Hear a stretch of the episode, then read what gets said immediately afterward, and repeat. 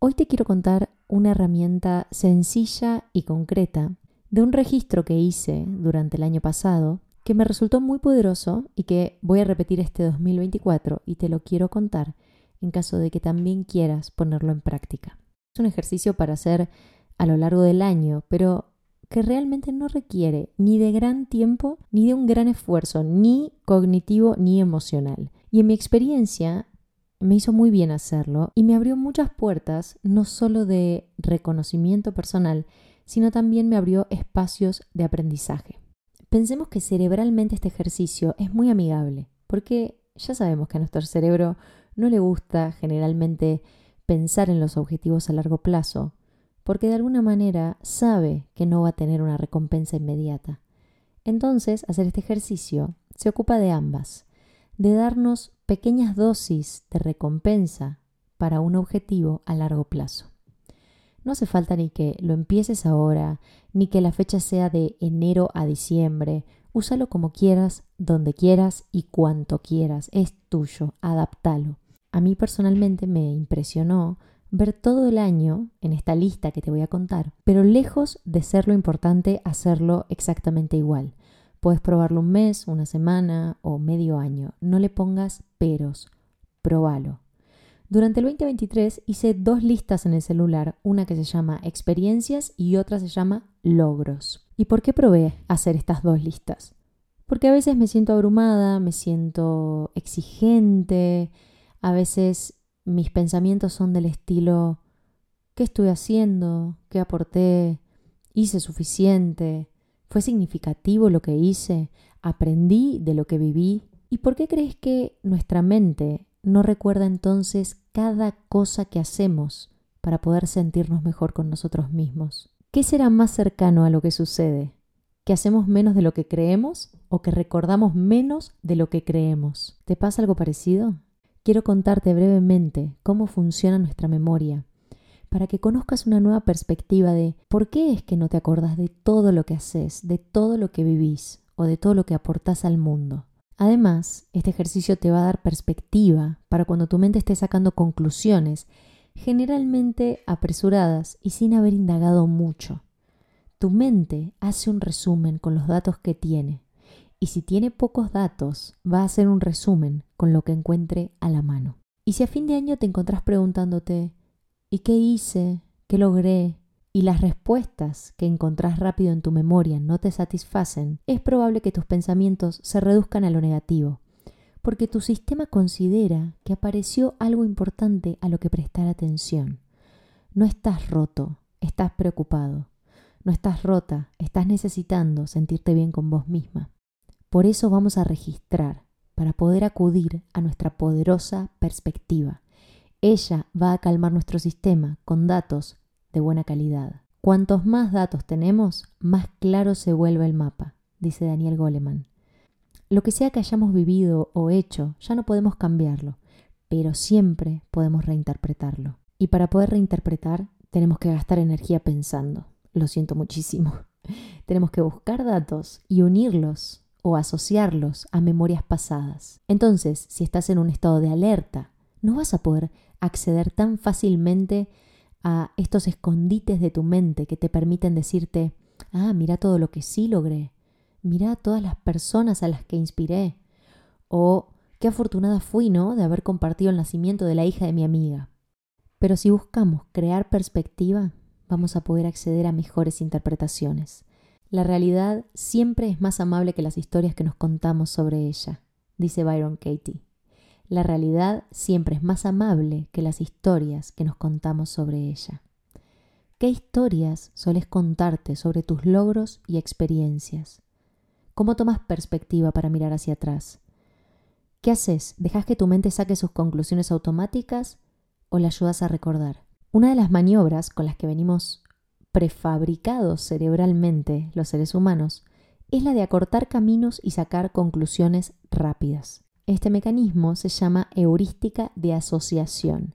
No importa técnicamente qué es ni que te acuerdes el nombre. ¿Sabes por qué? Porque lo conoces. Y lo conoces porque lo vivís. Entonces, no te preocupes por lo técnico. Me importa que reconozcamos en nosotros mismos que hacer esto, sacar conclusiones rápidas, es normal y esperado. Este atajo mental de sacar conclusiones apresuradas sirve en algunos aspectos muy importantes de nuestra supervivencia.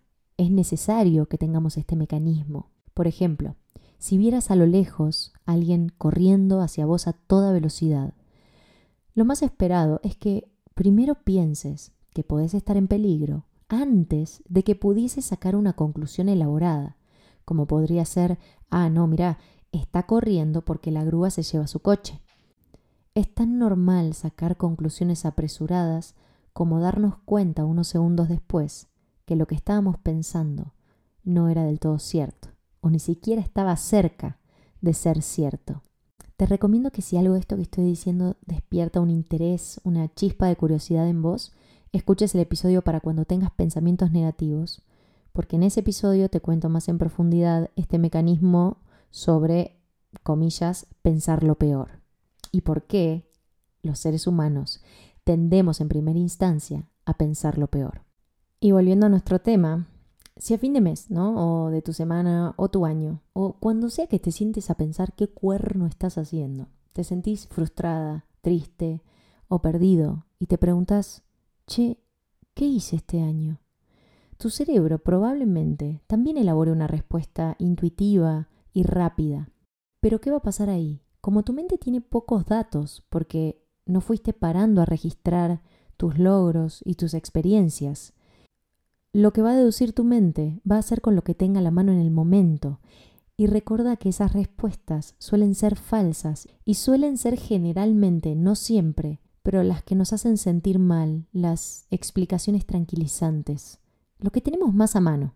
Y este ejercicio te va a ayudar a no colapsar en esos momentos y tener una herramienta a la mano y poder ver tus días hacia atrás con ojos empáticos, amables y sobre todo permitirte sorprenderte de todo lo que sí hiciste y sí lograste. Y como muchas veces me encuentro en las sesiones de coaching y obviamente en mi vida personal también, a veces es más incómodo aprender a sentir lo lindo y dejar que el reconocimiento corra por el cuerpo que algunas emociones incómodas. Entonces, ¿estás dispuesta, dispuesto a ver todo lo que sí hiciste, todo lo que viviste y todo lo que lograste? Y en caso de que estés pensando, no creo, Meli, yo no logro tanto como para ponerlo en esa lista, déjame decirte que es muy probable que sea esta maniobra del cerebro instintivo llegando a una conclusión rápida para protegerte. Acordate, tus pensamientos rápidos no son ni necesariamente verdaderos ni necesariamente elaborados. Entonces, si con tomar perspectiva ya podríamos empezar a sentirnos mejor, ¿Por qué no nos acordamos de todo lo que vivimos y de todo lo que logramos? ¿Cómo funciona nuestra memoria? Nuestra memoria es un proceso dinámico, es decir, que siempre está cambiando y modificándose y superponiéndose a sí misma. Lo que recordás ahora no es lo mismo que recordabas o que necesitabas recordar hace cinco años, ¿o no? Hay recuerdos que siguen estando disponibles en nosotros. Hay otros que hay que ir a buscarlos y que aparecen después de un rato de estar intentando e intentando recordarlos. Y hay otros recuerdos que se van de alguna forma borrando por dos motivos. O porque ya no los consideramos relevantes para nuestra vida cotidiana, es decir, no los necesitamos, o porque no los estuvimos evocando y reforzando lo suficiente, y como consecuencia esas conexiones sinápticas perdieron fuerza, ya no están disponibles o están muy difíciles de acceder. Bueno, entonces para tu memoria es muy importante y muy necesario ir descartando experiencias y datos, mucho más que recordar cada paso, cada conversación, cada acción que hacemos. Y esto incluye a tus logros y tus experiencias. Es imperioso para nuestra mente seleccionar específicamente algunas vivencias y aprendizajes para guardar en su memoria aquello que pudiéramos necesitar recordar en el futuro. Entonces, ¿cómo hace esto nuestra cabeza se mantiene flexible, dispuesta y abierta para lo que sea que suceda en nuestras vidas y aquello que ella considere necesario pueda registrarlo para ser recordado en el futuro. Entonces a nuestro sistema le importa significativamente más aquello que pueda poner en riesgo nuestra supervivencia, como un evento que nos genera una emoción muy intensa. Entonces, nuestra memoria se mantiene así maleable, flexible, porque nunca sabe cuándo puede llegar algo nuevo e importante para registrar. Y mientras nuestro sistema nervioso se encarga de protegernos y mantenernos con vida, de registrar aquellos eventos emocionales muy fuertes, que por eso te los acordás, nosotros al mismo tiempo, o sobre eso, tenemos que ponerle un poco de sal y pimienta a nuestros días con nuestra mejor herramienta evolutiva, el lenguaje. Tenemos instinto, emociones y pensamientos, y esta última es la herramienta más poderosa que haya existido. No tenés que salir a comprar nada. Mira qué buena noticia. Todo cambio, alegría, percepción y creación está disponible dentro de tus pensamientos y los que no están se pueden crear. Mira qué barato, ¿no? Nuestros recuerdos entonces no son estatuas o fotos fijas, como a veces creemos. No recordamos necesariamente toda la información de un libro que leímos o de un podcast o de una conversación con alguien. Así que puedes relajarte en que es una opción que no te acuerdes de todo esto que te estoy contando, pero sí es probable que te queden almacenadas algunas ideas resaltadas, aquellas que te hayan hecho más sentido. Eso es información que llega del exterior mezclándose con tu memoria. Ahí es donde se crean nuevos aprendizajes y por eso te digo que la memoria a veces hasta se superpone a sí misma. Por ejemplo, algo que podría hacer que esto quede grabado en tu mente es un ejemplo. A mí algo que me pasa mucho es que no me acuerdo, por ejemplo, me dicen, ¿qué tal te gustó, no sé, Mm, Los puentes de Madison, eh, que es una película que me gusta mucho y que cuando te tengo que contar y que me dicen, ¿te gusta? Sí, me encanta, me, fascina, me, me emociona el solo hecho de pensar en esa película. Bueno, a ver cómo se llama el personaje principal. Ay, no tengo idea. Como, contame el, no sé, el resumen, la sinopsis. No, no, no te la puedo contar. Y eso no es que te estoy mintiendo o que no me gustó la película es que mi cerebro recordó lo emocional, que en este caso para él fue lo más importante. Hay personas que recuerdan más o menos datos, pero el chiste de todo esto es que si te podés identificar con lo que te estoy contando y decís, ah, a mí también me pasa, ok, no estoy roto, es mucho más probable que recuerdes esto a largo plazo. Asociar la información que llega con una memoria pasada tuya es mucho más poderoso que solo recibir información que nunca habías escuchado. Por eso yo trato todo lo posible de poner muchos ejemplos acá en el, en el podcast.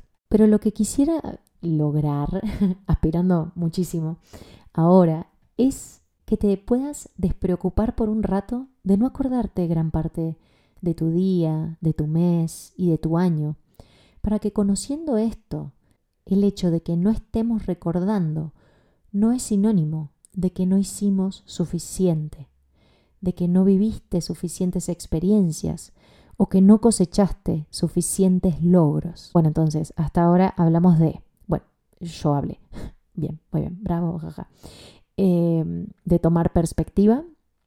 Hablamos de el atajo de asociación rápido e instantáneo de nuestro cerebro y de algunos aspectos de nuestra memoria. Ok, esa fue como la parte más técnica. Espero que hayas podido como deshacer un poquito algunas creencias sobre esto que nos pasa automáticamente y cómo almacena nuestra mente los recuerdos. Y vamos a la práctica, a la herramienta que es en realidad donde la información se mezcla con la experiencia y ahí le podemos empezar a decir cambio o aprendizaje. Vamos a crear ahora perspectiva vamos a ayudar a nuestra memoria y dejar de hacer conclusiones apresuradas. Mejor dicho, no podemos dejar de hacer conclusiones apresuradas, sino que podemos detectarlas y pensar algo mejor. Yo siento que nos merecemos mucho una mejor mirada de nosotros mismos, ¿no? Son épocas de mirarnos mejor. Entonces, ¿qué incluye mi lista de experiencias?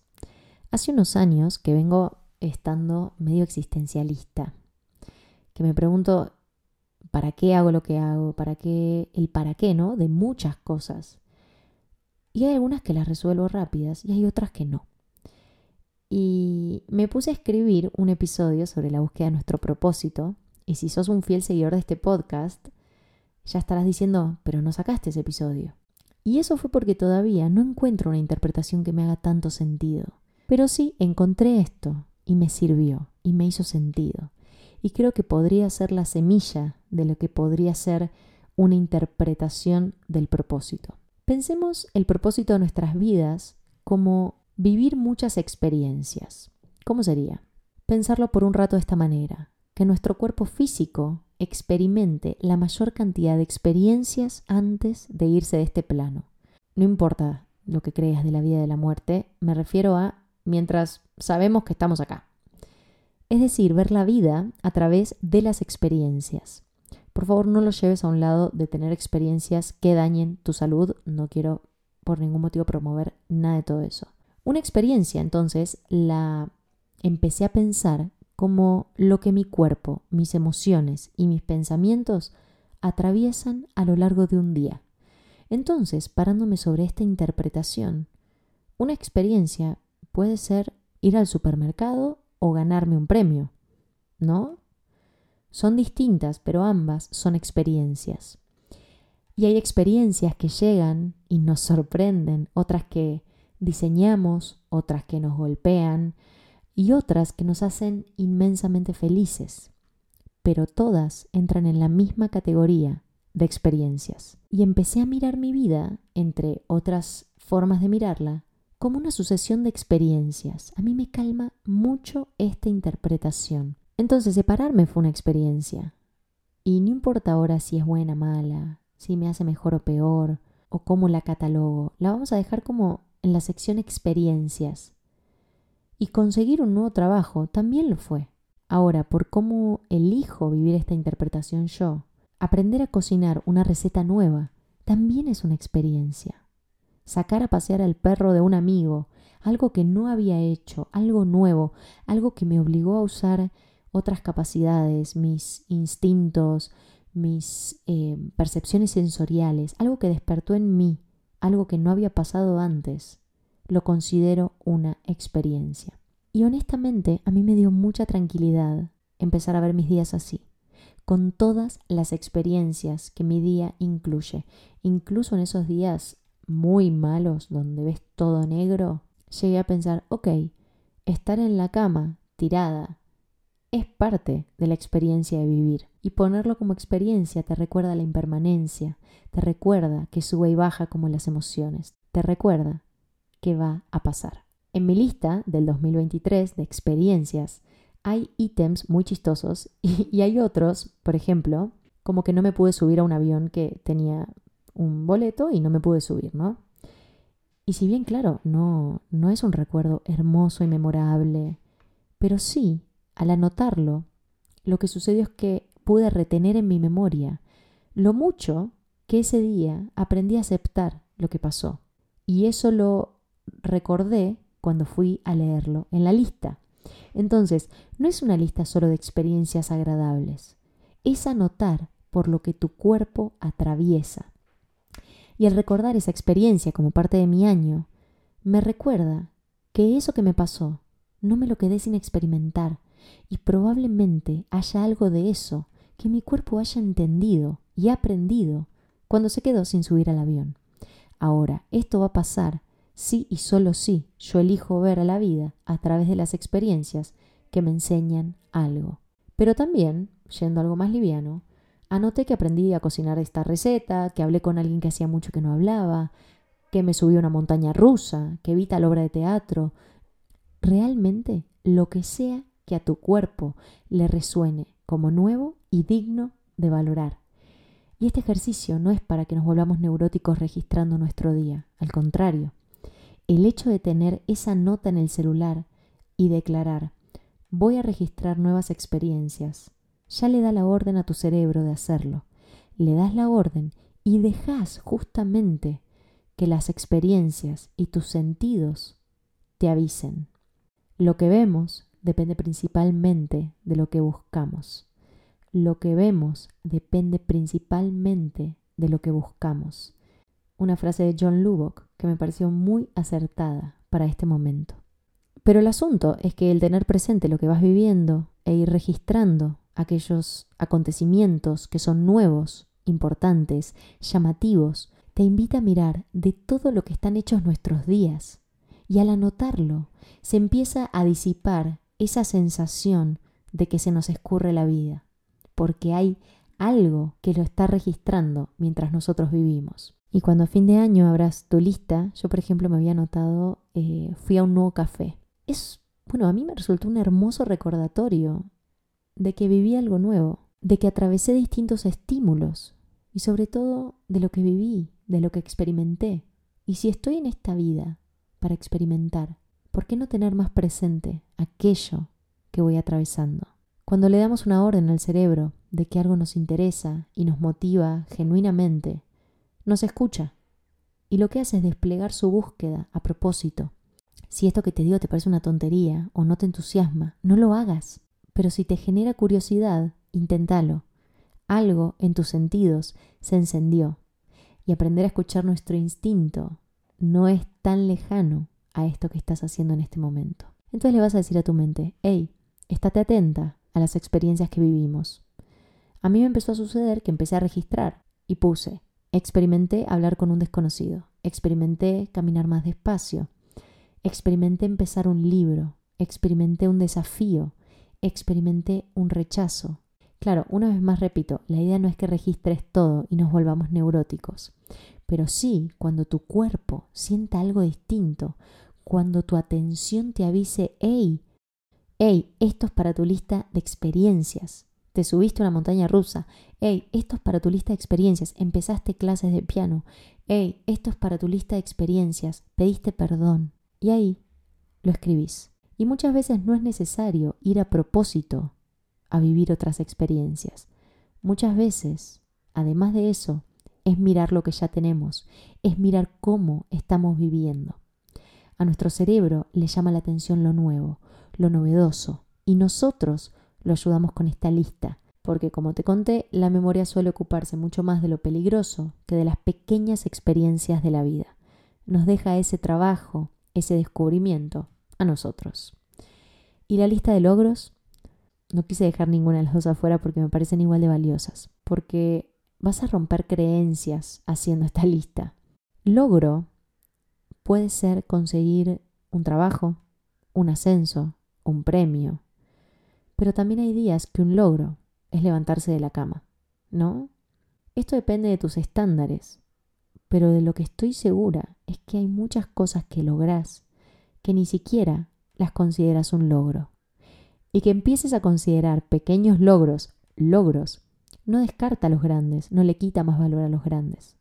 Tu vida está llena de logros, grandes y chiquitos, y en este caso vamos a notarlos todos, o por lo menos los que empieces a reconocer como tales. Y para mí logro a veces fue haber hecho una comida para alguien que quiero, haber terminado de escribir un episodio del podcast. De hecho, ese es siempre un logro se repite.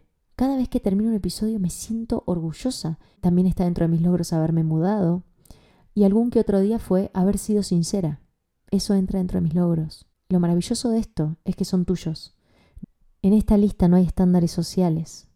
Son solo los estándares que estés dispuesto, dispuesta a dejar de lado para mirarte.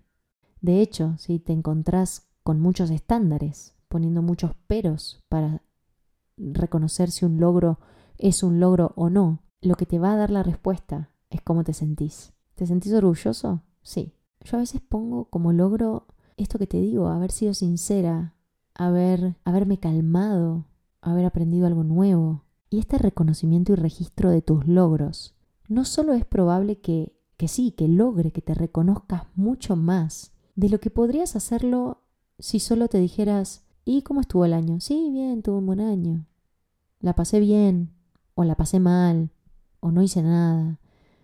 Aunque tu cerebro no recuerde en ese momento cada paso que hayas dado, estas cosas que anotes en algún lado de la memoria van a quedar para que ese ratito puedas evocarlas cuando las leas. Y como dice Tony Robbins, la felicidad es progresar.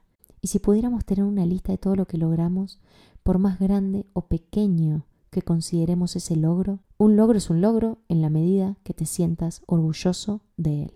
Si los recuerdos no son estáticos y están modificados por mi emoción y mis nuevos aprendizajes, ¿por qué no darme un baño de recuerdos al final de cada mes, al final de cada año, reconociéndome, reconociendo la cantidad de logros que tuve?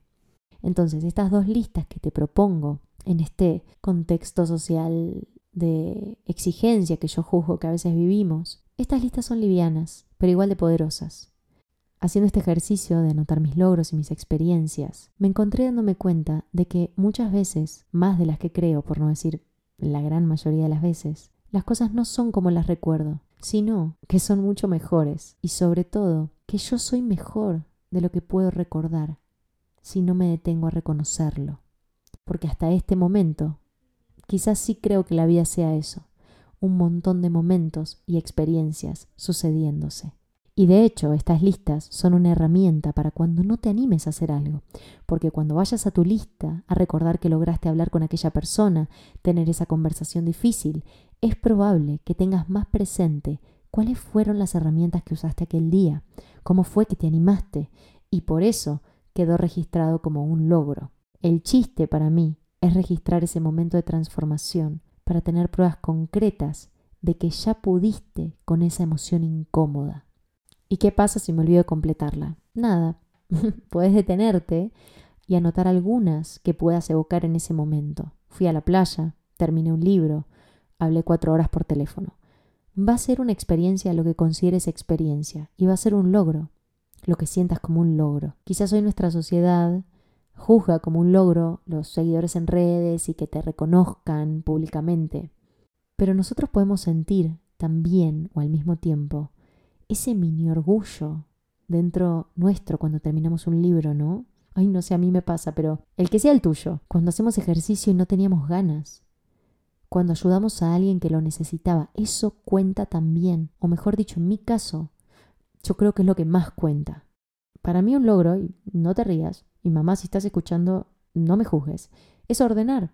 Y cada vez que logro ordenar, me siento bien, no lo siento mediocre o con estándares bajos. Para mí es un logro. ¿Cómo sería conectarte con lo que sentís que es un logro para vos? No quiero hacer futurología, pero probablemente hayas experimentado y logrado mucho, mucho más de lo que crees en el año que pasó. Y sí, a veces los balances y las exigencias de este año empiezo y todo lo que ya sabemos que nos pone nerviosos a veces, eh, no nos suma para mirarnos con empatía y con tranquilidad. Yo creo que este ejercicio sí y puede ayudarnos mucho en esos momentos de exigencia. No le vas a dar la orden a tu cabeza que recuerde y valore todo. Vas a ir haciéndolo conforme vivas y aparezca en tu cabeza. Uy, esto me gusta para mi lista. Tu lista te va a estar esperando para que la completes. Tu cerebro va a estar atento a la novedad. Y vos vas a estar siendo recompensado o recompensada por valorar que tu cuerpo está sintiendo y que estás progresando más de lo que hubieras imaginado. Y si te olvidas de hacerla tampoco pasa nada, lo que te digo, claro, habrá otra herramienta que te llame más la atención. Hay tantas posibilidades y herramientas como personas. Imagínate esta lista como tu yo del pasado cuidando tus interpretaciones presentes. Cuando vayas a leer esta lista, después de un tiempo, y esté llena de experiencias, llenos de logros que ni de casualidad te hubieras acordado. Volviendo un segundo a lo técnico, a lo teórico, nuestra neuroquímica de la felicidad en relación a los logros se dispara, por ejemplo, cuando logramos tachar algo que dijimos que íbamos a hacer, ni siquiera algo que teníamos ganas, incluso algo que no queremos, algo que dijimos, ok, voy a hacer esto, es suficiente, y lo hacemos, es suficiente para que nuestro cuerpo nos recompense con neurotransmisores que nos generan bienestar. Lograr algo nos hace sentir felices. Saber que estamos experimentando también. Y la felicidad, así como la tristeza, la envidia o la vergüenza, también pasa. Es una emoción igual que todas las demás. Pero hay una felicidad que se puede crear, que se puede evocar y que se practica. Y estas listas son también parte de eso. Te vas a sorprender de la cantidad de experiencias y logros que hay en cada día de tu vida. Tu vida no se va a enriquecer, tu vida es la misma y vos vas a estar aprendiendo a mirarla con otros ojos. Y así como dice esta frase tan acertada, el mundo está lleno de cosas mágicas, esperando pacientemente a que nuestros sentidos se agudicen. El mundo está lleno de cosas mágicas, esperando pacientemente a que nuestros sentidos se agudicen. ¿Hacemos las listas? Si todavía estás escuchando, te invito a que puedas puntuar de 1 a 5 estrellas el podcast en la plataforma que lo estés escuchando. Eso ayuda mucho a que más gente pueda acceder a para cuándo. También puedes dejarme comentarios o escribirme a mi Instagram con las preguntas que te surjan o sugiriendo algún para cuándo que te gustaría escuchar. También puedes ponerte en contacto si quieres tener una sesión de coaching conmigo. Y ahora sí, como en cada episodio de para cuándo, qué bueno que elegiste crecer. Nos vemos en el próximo episodio de para cuándo.